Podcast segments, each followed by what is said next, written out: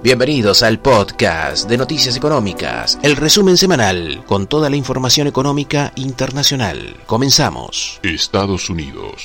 El gobierno de Estados Unidos dio a conocer que el índice de precios al consumidor fue en términos interanual del 8,5% por debajo del 9,1% de junio y del 8,7% esperado por los analistas. La Oficina de Estadísticas Laborales de Estados Unidos emitió un informe donde determina que la economía de Estados Unidos entró en recesión. Entre abril y junio se contrajo por segundo trimestre consecutivo a un ritmo anual del 0,9%. La Cámara Baja estadounidense aprobó un multimillonario proyecto de ley que prevé subsidiar con 52.700 millones de dólares la fabricación de microchips y que fortalecerá las cadenas de suministro para mejorar la posición de Estados Unidos frente a la competencia china. El presidente de la Reserva Federal de San Luis, James Bullard, declaró que la Reserva Federal se mantendrá firme en las alzas de las tasas de interés para conseguir que la inflación vuelva a alcanzar el objetivo del 2%. El gobierno de Estados Unidos informó que durante julio se crearon 500 28.000 nóminas no agrícolas. La tasa de desempleo bajó una décima hasta el 3,5%. El Senado de Estados Unidos aprobó un amplio proyecto de ley de 430 mil millones de dólares destinado a combatir el cambio climático, reducir los precios de los medicamentos y aumentar algunos impuestos corporativos.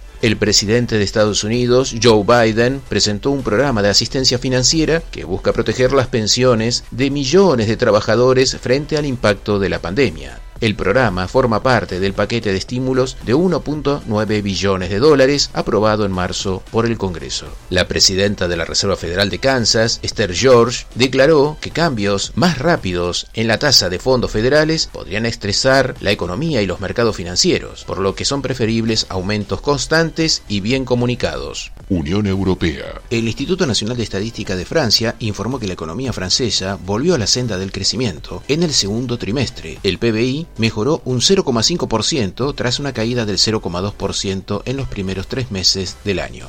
El Instituto Nacional de Estadísticas italiano informó que el PBI de Italia creció 1% en el segundo trimestre, supone un 0,1% respecto al primer trimestre. El aumento fue del 4,6% en relación al mismo periodo del año pasado. El Instituto Nacional de Estadística de España informó que la inflación anual estimada del IPC en julio es del 10,8%. Se trata del nivel más alto desde 1984 y se debe al aumento del precio de los alimentos, la electricidad, la ropa y el calzado. La Oficina Estadística de Lituania informó que el PBI creció un 2,8% interanual en el segundo trimestre, a pesar de registrar una caída del 0,4% en relación con el primer trimestre. El Instituto Nacional de Estadística de Portugal informó que la economía portuguesa se contrajo en dos décimas durante el segundo trimestre de este año respecto al anterior, mientras que aumentó un 6,9% en términos interanuales. La Oficina Federal de Estadística de Alemania dio a conocer que el volumen de ventas del comercio minorista cayó en junio un 8,8% con respecto al año anterior. Los negocios minoristas vendieron un 1,6% menos que en mayo. El gobierno de Italia aprobó un paquete de asistencia económica por un valor de 17 mil millones de euros para ayudar a proteger a las empresas y familias del aumento de los costos de la energía y los precios al consumidor. El jefe del Bundesbank, Joaquín Nagel, advirtió al Banco Central Europeo que no debía intentar reducir los costos de los préstamos en la zona sur del euro y que debía centrarse en combatir la inflación, lo que podría requerir más subas de tasas. El vicepresidente del Banco Central Europeo, Luis Guindos, declaró que la economía de la zona euro podría sufrir una recesión si Rusia corta el suministro de gas y la industria deberá adaptarse a la escasez de energía. Lejano Oriente. La Oficina Nacional de Estadística de China informó que la industria manufacturera del gigante asiático volvió a contraerse en julio. El indicador marcó 49 puntos. La actividad empresarial no manufacturera fue del 53,8 puntos y del sector servicios 52,8. Entre las 21 industrias no manufactureras, 16 se colocaron dentro del rango de crecimiento.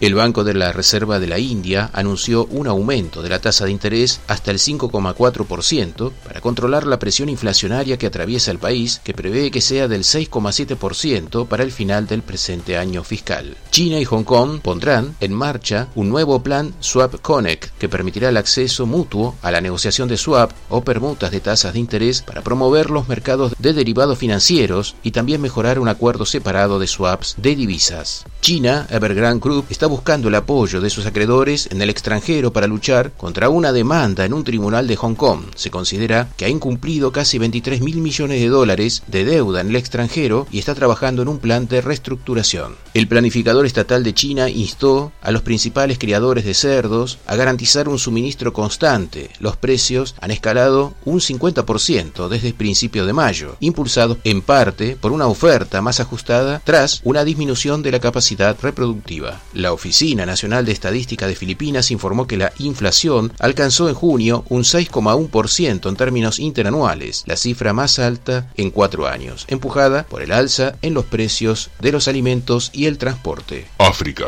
La República Centroafricana lanzó su primera criptomoneda con el nombre Sango, después de convertirse en abril en el segundo país del mundo y el primero en África en adoptar el Bitcoin como moneda de curso legal. El Ministerio de Economía de Túnez informó que el gobierno tunecino y el Fondo Monetario Internacional iniciaron las negociaciones oficiales para alcanzar un nuevo préstamo que le permita hacer frente a su deuda pública, que alcanza cerca del 100% del PBI. Latinoamérica. El Instituto Nacional de Estadísticas de Chile informó que el índice de producción industrial cayó en julio un 1,5% respecto al mismo mes del año anterior. El dato negativo fue impulsado por el índice de producción manufacturera, que se desplomó un 2,5% respecto a junio del año pasado. El Banco Central de Chile informó que la economía chilena registró una caída en junio del 0,2% respecto al mes anterior y creció un 3,7% interanual, la mayor aceleración desde febrero del año pasado. El gobierno de Chile dio a conocer que el nuevo salario mínimo será de 400 mil pesos, unos 450 dólares. Entra en vigor tras un acuerdo entre el gobierno y la Central Unitaria de Trabajadores. Se trata del mayor aumento del salario mínimo en los últimos 23 años.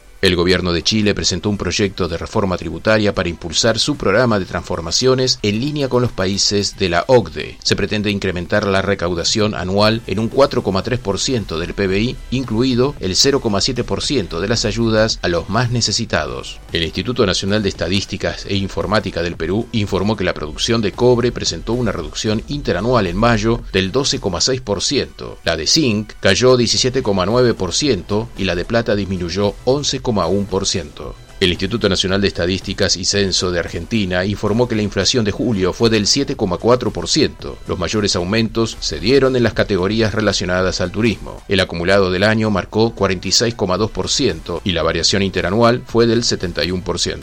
Encontranos en las plataformas ibox.com, anchor.fm o en Spotify como Noticias Económicas o a través de los blogs podcast, medio noticias, medioeconómicas.blogspot.com.